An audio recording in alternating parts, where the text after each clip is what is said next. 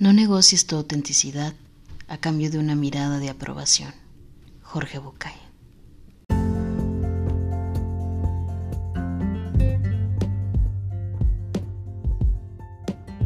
Un día a la vez es un podcast con libertad de espíritu, conocimiento e información para curar el alma.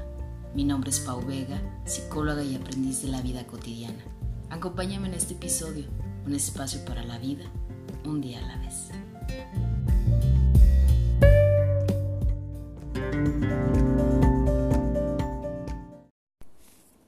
Hola, bienvenidos a un capítulo nuevo de Un día a la vez. Yo soy Paulina Vega y el día de hoy estaré acompañándote con un invitado de lujo, yo diría de 10, ¿verdad? Eh, que me parece que va muy, muy, muy ad hoc con el tema que hoy vamos a platicar, que es precisamente ser auténticos. Y pues le quiero dar las gracias, estoy muy contenta de poder compartir este espacio contigo. Y pues bueno, voy a presentarlo así como brevemente, pero le voy a dar el espacio para que más bien él nos platique quién es, porque le decía antes de grabar que tiene un currículum muy extenso y muy importante también en, esta, en estos días en la sociedad. Creo que él precisamente refleja mucho esta parte de ser auténtico y lo muestra desde sus redes sociales y lo veo y creo que compruebo definitivamente que es el indicado para podernos compartir. Él es Víctor Manuel Calderón, es originario de Michoacán, pero vive y radica actualmente en Guadalajara, Jalisco. Él estudió licenciado en Ciencias Cinematográficas y Humanísticas, ¿verdad, Víctor? Bienvenido a este podcast. Hola, Pau, muchas gracias. Pues que hagas bajo de presentación. Eh, eh, yo siempre digo, soy Víctor y soy un humano más que vino a trabajar para ustedes y con ustedes, ¿no? Pero sí, hay un poquito de, mucha chamba que hemos hecho a lo largo de los años, ¿no? Sí, platícanos eh, un poquito de quién eres y cómo es que la vida también te ha llevado en diferentes caminos hacia la juventud, que precisamente es uno de las personas que más nos escuchan en este podcast. Compártenos un poco, Víctor. Bueno, pues eh, Víctor, o como comúnmente y todo el mundo le conoce, Chas, ¿no? Mejor conocido como Chas Calderón, es un joven, ya ni tan joven, ya estoy llegando a, la, a, los últimos años de juventud, pero que desde chavito fue muy... Eh, eh, asiduo de trabajar con diversas causas, ¿no? Desde muy joven me metí al, ambiente político, me metí a la labor social, me metí al activismo y cuando reconozco mi identidad, cuando eh, empiezo a aceptar quién soy, quién, quién es Víctor y reconozco que en Michoacán no se estaba hablando nadie para alguien como yo, que, que encuentro contenidos, que no había contenido eh, en, redes sociales. Bueno, en ese entonces todavía, eh, todavía no eran las redes sociales de ahora, ¿no? Entonces no había en los medios de comunicación programas con contenido serio y demás. Víctor descubre una, una posibilidad y un, la, una deuda con su comunidad y entonces se convierte en Chas, ¿no? Este activista que hoy en día ha trabajado pues ya durante 10 años a favor de los derechos de la comunidad LGBTTI y que además trabaja y que está enfocado por las juventudes, ¿no? Que, me han llevado el día de hoy a estar hasta acá, hasta Jalisco, ¿no? Eh, lejos de mi tierra, que, es algo que extraño y me duele mucho, pero con este compromiso tan grande que tengo que, pues bueno, ya trabajé mucho por Michoacán, ya hicimos, ya dejamos semillita, pues ahora vamos por los jóvenes de México. Yo hoy estoy aquí en Jalisco y mañana voy a estar sabrá Dios dónde, ¿no? El chiste, pues es este futuro y es así como, como Chas agarró una posibilidad, ¿no? Una, una chamba que fue en aquel entonces, me dedicaba a los medios de comunicación. Y, y así es como todo empezó, ¿no? Con un programa que tenía, en ese entonces no había, en, en tele, en Michoacán, no había nada sobre, para noticieros gays, ni, ni nada, nada donde un gay se nutriera de contenido ni nada, ni siquiera la, eh, las demás siglas. Yo no entendía qué era la diversidad sexual, no entendía qué era LGBTIAQ y demás, no lo sabía. Entonces quise aprender y aprender y educar a mi comunidad. Entonces, eh, en aquel entonces tuve un programa que se llamaba Enfoque G, un espacio dedicado a la diversidad de tu mente. Eso es como en el 2011, hace nueve años, sí. en el 2011, y fue un noticiero de corte eh, completamente gay, em, donde yo tenía invitados y donde fui descubriendo qué era la diversidad sexual, donde fui reconociéndome, eh, pues también porque aprendiendo, ¿no? Uno nomás sabía que era el gay y ya está ahí en aquel entonces. Y empiezo a trabajar, ¿no? Conozco muchos amigos de la sociedad civil, me empiezo a enrolar en la sociedad civil, a trabajar día a día con ellos, eh, me meto a la política de lleno, yo sabía que nadie estaba haciendo política LGBT y dije, bueno, pues de aquí soy, vamos a hacer política y activismo LGBT y es donde me clavo, ¿no? Me clavo dentro de un partido político durante muchos años a hacer activismo político LGBT. Afortunadamente esto crece, eh, de repente me reconocen como una figura a nivel Estado eh, que llevara este tema, ¿no? Yo fui comisionado de los de, eh, comisionado de diversidad sexual del Partido de la Revolución Democrática a nivel nacional en Michoacán, ¿no? Entonces me encargaron esta tarea y fueron años de batallar y así, ¿no? De repente para el 2015 pues llega la campaña de ingeniero Silvano Aureoles Conejo, y yo me clavo a hacer una estructura de diversidad sexual, ¿no? Y ahí conocí a grandes amigos eh, con los que después, ¿quién iba a decir que me iba a pasar cuatro años increíbles, ¿no? Nunca lo pensé, nunca este, creí que el mundo me fuera a llevar hacia allá. Y terminando la campaña del ingeniero Silvano, yo me dedicaba a comunicación social, ¿no? Yo, o sea, en los medios, y me dicen, oye, eh, ¿qué onda? ¿Qué te parece si te vas de enlace de comunicación social al Instituto de la Juventud? Y yo dije, va, pues soy chavo, me gusta mucho el tema, ahí están unos grandes amigos y encantado. Entonces ahí es como empiezo a trabajar con jóvenes para jóvenes, ¿no? Porque éramos una estructura bastante joven, nadie, nadie esperaba los 35 años en ese entonces. Eh, entonces todos éramos chavitos con una pila y una energía que decidimos recorrer nuestro estado eh, a favor de las juventudes, ¿no? Y nos metimos de lleno y es donde vamos caminando día a día y conociendo a grandes amigos que hasta la fecha siguen, como es el caso contigo, ¿no? Que nos conocimos yo creo que hace 3, 4 años, ¿no? Sí, sí, sí, yo Entonces, así, ¿no? Fui trabajando de comunicación social pues en el instituto vi que nadie, eh, en el gobierno del Estado, nadie estaba llevando temas sobre diversidad sexual en ese entonces.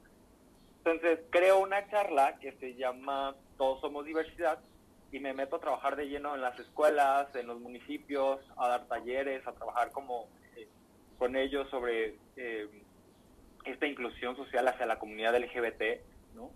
y porque detecto que los chavitos pues en secundaria y en prepa traen una discriminación marcada hacia la comunidad LGBT bien cabrona, ¿no? Entonces me meto de lleno a trabajar con ellos y pues va creciendo, ¿no? Y a la par no dejo el activismo político y, y bueno, o sea, empiezo como a hacer activismo con sociedad civil, activismo con gobierno del Estado y me reconocen ya, ¿no? Como Chas que se dedica a los derechos LGBT, ¿no?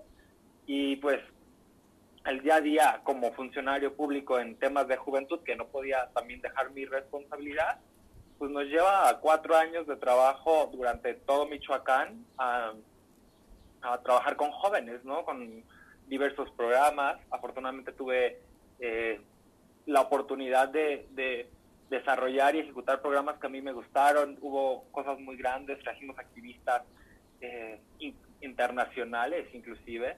¿no? Y, este, y pudimos hacer grandes cosas, ¿no? Entonces, pues después llega el momento donde hay que crecer, ¿no? Hay que volar y con todo el dolor que me daba Michoacán, decido decirle adiós a Michoacán y pues no adiós como tal, sino decirles desde acá voy a estarles echando un ojo, ¿no? Y me vengo a vivir a Jalisco, ¿no? Acá a Jalisco empezaron a ver unos proyectos, yo empiezo a dar conferencias fuera de Michoacán, empiezo a dar conferencias en Jalisco, en, Veracruz, empecé a dar en el Estado de México y de repente aquí me llaman y busco la oportunidad de trabajar en la en aquel entonces Secretaría de Igualdad Sustantiva en el área de juventudes y pues sí, ¿no? Eh, de una me, me, me dicen, va, bienvenido y ya está, ¿no? Entonces cuando me vengo a Jalisco y a trabajar con jóvenes, ¿no? Entonces a replicar los conocimientos que habíamos adquirido a lo largo de pues, ya todos estos años y a conocer qué cuán diferentes son los jóvenes, ¿no? Y este de un estado a otro hubo una diversidad tan grande que fue que, me enriqueció, ¿no? Cada día voy conociendo un municipio nuevo y voy trabajando con jóvenes diferentes y que además pues ya me tocó, ahora sí ya me siento como el relevo generacional bien fuerte, bien marcado, donde ya estoy viendo a los jóvenes y digo, ay, a ver, espérame, explícamelo más tantito porque ya el TikTok ya no te lo entiendo, ¿no? Entonces, ya, ya vamos poco a poco pues dejando este camino, ¿no? Ya alejándonos de la brecha de los jóvenes, pero cada vez detecto que los jóvenes aún más tienen necesidades, tienen problemas, tienen un chingo de, de cosas por las que trabajar con ellos. Y así es como llegué aquí, a estar hoy aquí en Jalisco. El día de hoy mi oficina eh, se llama la Dirección de Juventudes, pertenecemos a la Subsecretaría de Derechos Humanos de la Secretaría de Gobierno y ahí estoy coordinando los programas en general. Pareciera eh, fácil el trayecto que nos platicas, así como que de un lado y luego al otro extremo te nos vas a otro lado, eh, pero, ¿qué ha sido lo más complicado de lo que mencionas de tener que despedirte precisamente pues de Michoacán, ¿no? Y, decir, pues tengo que volar aunque me guste mucho lo que hago. Fíjate que a mí me dolió muchísimo, ¿no? Eh, me aventé varios meses bastante deprimido por, por no soltar esta parte, eh, porque decía, oye, Michoacán necesita todavía mucho de mí, ¿no? Hay muchos jóvenes que me necesitan, ¿cómo es posible que los abandonen, no? Tenía una responsabilidad muy grande con ellos y me dolía mucho, ¿no? Entonces me duele que me vengo y empiezo a ver que estos programas de gobierno empiezan a, trabajarse y después, ¡pum!, se caen, ¿no? Entonces, el ver que el área donde estaba yo no sigue el dinamismo que yo traía, eh, no sigue con las conferencias en todos lados, visitando los municipios, trabajando con los jóvenes, este, pues me preocupó, ¿no? O sea, me, me, alarmó y decía, oye, ¿cómo es posible que estés haciendo chamba por alguien más y por tu gente no? Entonces, eso fue como lo más difícil, pero fue entender que, bueno, eh, dejamos buenos amigos allá eh, y es la idea de estarles diciendo, oigan, ¿qué pasó? Reactívense, no dejen el activismo de lado, y desde acá seguimos coordinando a, varias estructuras que nos lo piden, que, nos hablan, sigo teniendo contacto con los municipios y me hablan y me dicen, oye, ¿qué onda? Digo, ya mi chamba acá también es bien demandante y no me permite ir tanto a los municipios, pero bueno, ahora aprovechando estas nuevas tecnologías, eh, es que hemos trabajado con ellos, ¿no? Entonces, pues bien, feliz, porque pude entender que que pues ahora ya no eran los jóvenes de Michoacán, sino eran los jóvenes de México. Y fíjate que en el tiempo en que yo les comparto, el tiempo en que yo lo conocí, creo que hay algo que te ha caracterizado y me atreve, me, me atrevo a decirlo, ¿eh? Y creo que es que estás siempre mucho en movimiento. Y eso es algo que realmente eh, los chavos creo que ven reflejado en ti y se identifican de una manera eh, muy auténtica y pues también es reconocer esa parte que estás queriendo eh, crear y transformar y que poco a poquito pareciera como que ahí la llevamos en, en los temas de igualdad, ¿no? Aún nos falta mucho trabajo, aún nos falta creo que una pieza clave y que es la parte de la empatía y de entender lo que los otros están viviendo y precisamente eh, llevarlo a esta parte de que, fíjate, cuando yo pensé en hablar sobre el tema y compartirlo contigo, de ser auténticos, yo decía, ¿de qué manera a veces nos vamos amoldando a la sociedad y nos quieren llevar así como que por un camino muy lineal que en ocasiones perdemos lo que nosotros somos? Y a mí me pasó mucho ahora que empecé con este proyecto del podcast eh, que de repente empecé a hacerlo de manera muy natural y llegó un punto donde yo me escuchaba y decía, no, es que siento como que esto no les va a gustar o no, es que siento como que esto no se va a adecuar, es que no les va a parecer, ¿no? Entonces llegó un momento donde dije, a ver, Paulina, eh, ¿estás creando contenido para la gente, para que la gente le guste o para yo sentirme bien con lo que hago, ¿no? Entonces fue como logré identificar yo de qué manera es, es muy fácil perder eh, la autenticidad, porque pues obviamente estamos dentro del ambiente social Y, y yo preguntaría, Chas, ¿cómo has mantenido esa parte en ti eh, auténtica? Bueno, eh, yo creo que lo más difícil en esto fue aceptarme a mí mismo. Yo vivía eh, como persona gay, como chavito gay, vives en un closet y es un miedo tremendo. Yo siendo un hijo de una política, eh, tenía hasta miedo de salir del closet y acabarle su carrera política, ¿no? Ese era mi miedo y yo por eso no quería salir del closet. Tenía una familia hipermachista, mi, mi familia paterna es hipermachista, ¿no? Entonces yo era como, qué miedo, ¿no? Entonces, el día que yo salí del closet y les dije, pues este soy yo, y si les gusta bien y si no, pues ni modo. Este, creo que ese fue mi momento más difícil y entendí que si estaba dispuesto, mi, mamá me dijo algo bien claro, me dijo, felicidades, pues aceptar tus cosas, pero nada más te voy a decir algo. Las personas libres y auténticas muchas veces se quedan solas por incomprendidas. Si tú estás eh, dispuesto a vivir esa, ese sacrificio y llevarlo feliz, pero lo vas a hacer 100% feliz y no importa lo demás, venga, estás en el camino. Entonces cuando entendí que si yo estaba, y mi mamá me lo decía como en otro sentido, ¿no? A mí me fueron cayendo mis 20 y cuando yo entendí que yo estaba dispuesto hasta perder a mi familia con tal de no perderme a mí mismo, porque o sea, yo era lo más importante para mí, porque pues, sin mi cuerpo no tengo vida, ¿no? Y cuando yo entendí que los podía dejar de lado, dije, pues no me importa el mundo, no me importa qué dirán, no me importa un trabajo, no me importa en lo que digan. Y es cuando dije, yo no voy a cambiar mi esencia, ¿no? Si tú quieres em, adaptarte conmigo, pues bienvenidos los diferentes, que en ellos están nuestras semejanzas, ¿no? Entonces, a respetar mi individualidad, y fue así, fíjate, yo trabajé en el Congreso, fui asesor en el Congreso de la, del Estado de Michoacán, y cuando estaba chambeando, pues todos llegaban con traje, tenis, digo, zapatito, corbata. Y yo llegaba en tenis, gorra, ¿no? Llegué con el pelo pintado y llegué con tatuajes. Y todos eran como, ¿cómo es posible que este chavo rompe las reglas del Congreso del Estado tan eh, formales y tanta etiqueta? Y yo afortunadamente en ese momento mi, mi jefa dijo, pues yo lo contraté por su chamba y a mí su, si él está cómodo en su chamba así, pues no. Y sí, entonces yo me, me di a respetar, seguía trabajando y decía, si hoy me quiero poner una camisa, me la voy a poner. Y si hoy quiero ir a trabajar en tenis, me los voy a poner y voy a ir a trabajar en tenis, ¿no? Y, si te gusta, chido. Y si no, no, no, no importa. Claro, eh, hay a lo mejor labores, de hay trabajos donde te piden cierta etiqueta y tienes eh, que cumplirla tal cual, ¿no? Tampoco es faltar las reglas, ¿no? Es ver qué puedes llegar a hacer.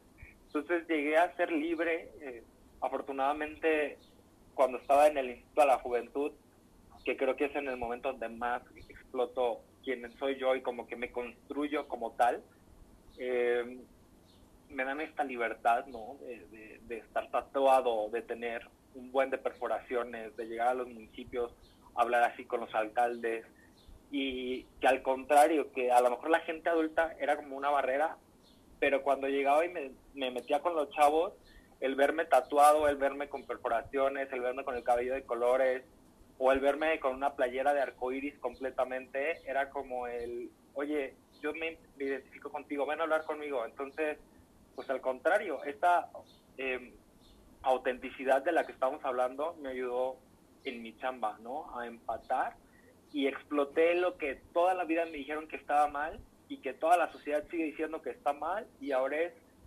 mi punto de apoyo para trabajar, ¿no? Y lo que a mí me dicen está mal es lo que me saca adelante todos los días y es lo que la gente me reconoce, ¿no?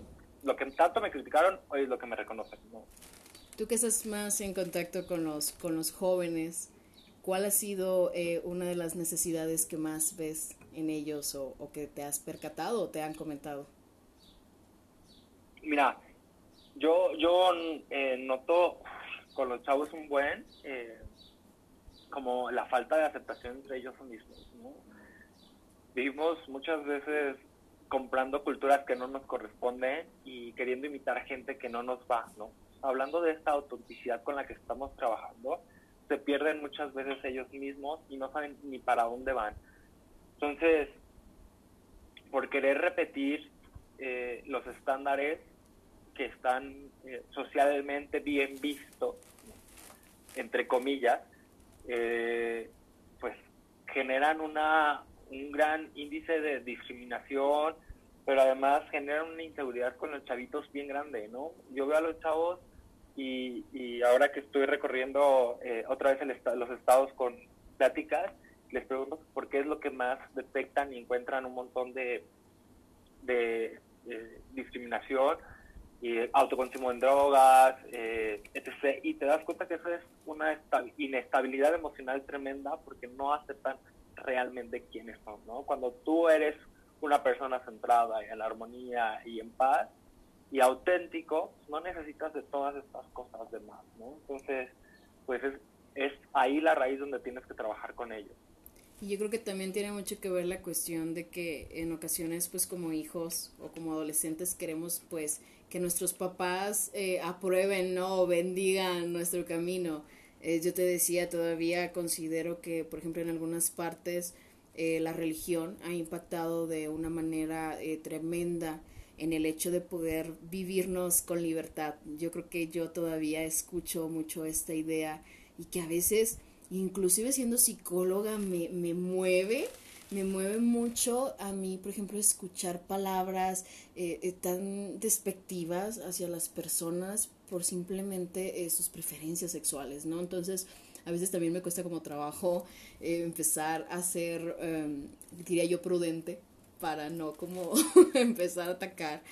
Pero eh, sí veo mucho que nos falta esta parte de empezar a ser abiertos. Obviamente hablamos de que nuestros abuelos y las personas ya mayores se crearon con otras ideas, tienen otros conceptos, pero aún así me sorprende ver, por ejemplo, jóvenes, jóvenes que todavía bulean ¿sí? a sus compañeros de una manera tremenda y que pese a que ya fomentamos y estamos hablándoles en las escuelas de esta parte de la igualdad, de la diversidad, de la inclusión inclusive, este, aún falta mucho trabajo. Entonces, creo que lo que haces lo haces desde un punto muy, muy importante y muy valioso para la juventud, pero ¿qué es lo que nos falta? O sea, Chas, ¿qué, qué, es, la, qué es lo que nos falta para ahora sí que darle el giro? Mira, eh, Gracias, gracias de verdad. Veo una juventud ahora con una visión súper amplia a la que me ha tocado, ¿no? Veo, vienen jóvenes con un poder y con una fuerza bien grande y aguerridos y, y que ya los quisiera yo tener cuando tenía su edad, ¿no? Veo a chavitos que están transicionando a personas a trans eh, desde los 13, 14 años sin ningún problema, que salen a la calle maquillados, que salen a la calle eh, como se identifican. Y eso eh, me da mucha felicidad y, mucho orgullo de que sean tan auténticos. Pero por otro lado, lo que dices es muy cierto. Recojo un buen de comentarios a diario en las escuelas de una discriminación eh, por estereotipos físicos bien marcados, ¿no? Por el gordo, por el chaparrito, por el que es de pueblos originarios, porque el que habla diferente, o sea, por todo, ¿no? Por la orientación sexual.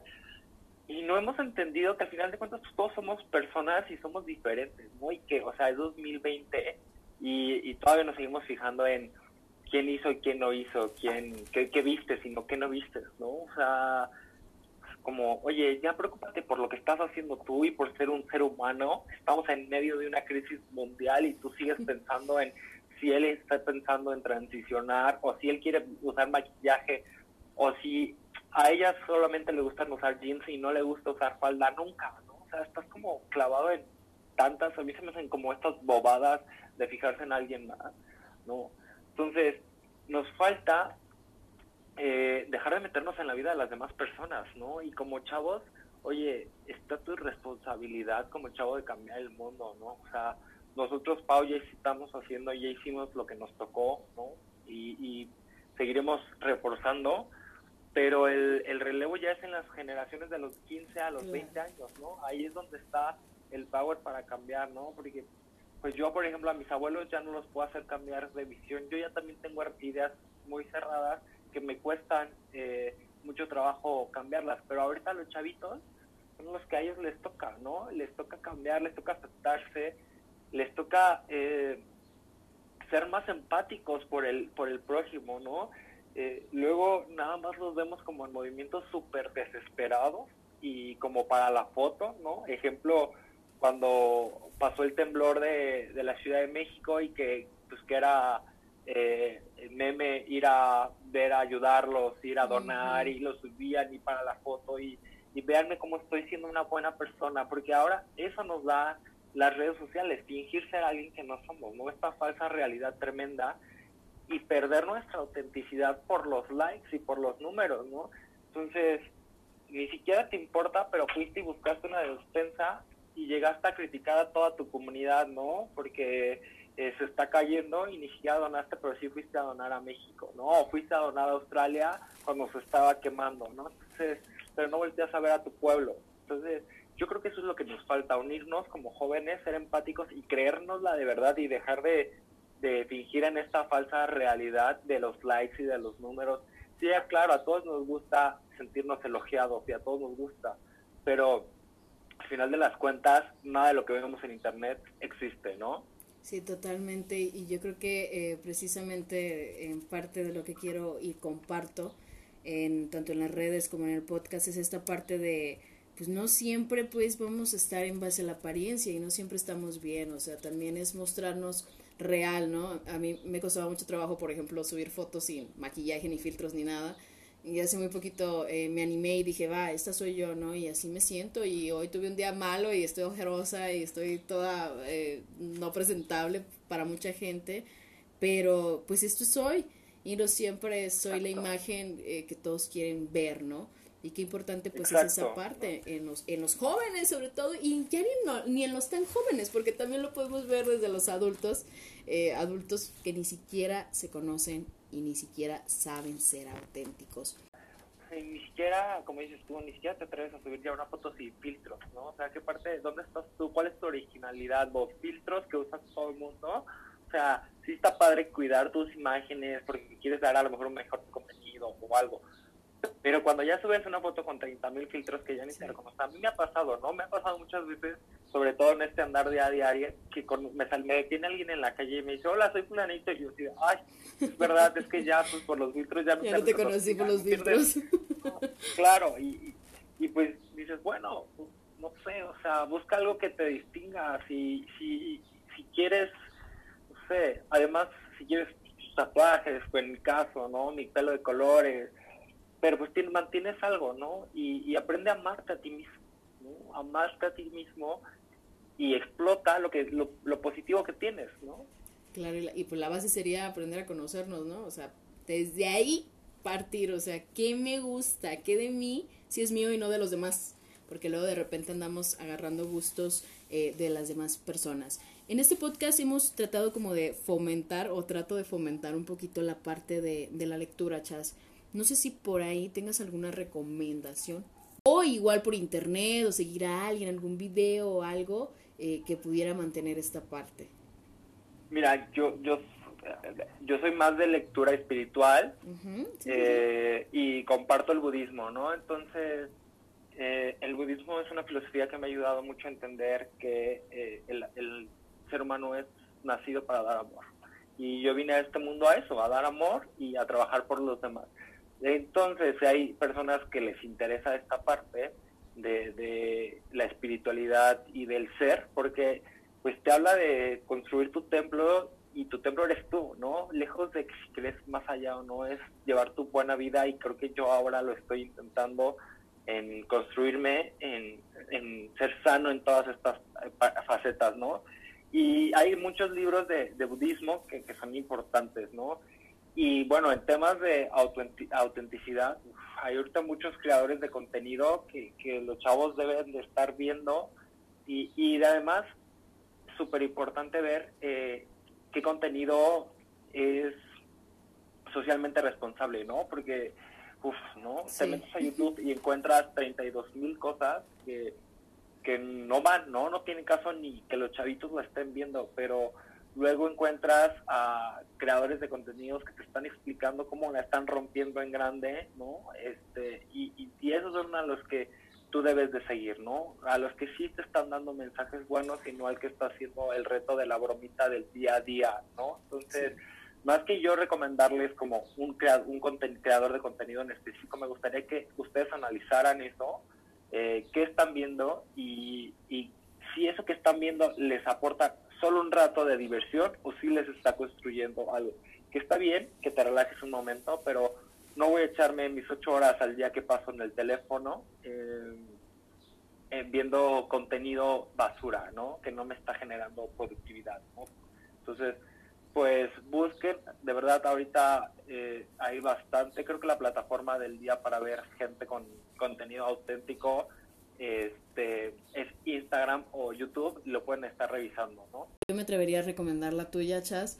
Eh, creo que tiene contenido muy, muy positivo para los chavos, para los jóvenes y compartes un, un, contenido adecuado para ellos. Entonces, no sé si por ahí igual nos, nos facilites tus redes sociales o dónde te podemos encontrar. Y bueno, para eh, ir cerrando ahora sí que con este, este tema, eh, ¿a qué invitas tú al público que nos está escuchando, Chas? Bueno, eh, primero, sobre mis, mis cuentas, sí, a mí me puedes encontrar en Facebook, en Instagram y demás como arroba chascalderón. Eh, eh, y Facebook lo uso muchísimo más para mm, temas laborales, entonces sí puedes encontrar más contenido de, de, chamba, de, de qué estamos haciendo. Y en Instagram eh, comparto más mi día a día, se presta más a esto, pero mi día a día implica pues también trabajar en gobierno, entonces es mucho contenido de trabajo también, ¿no?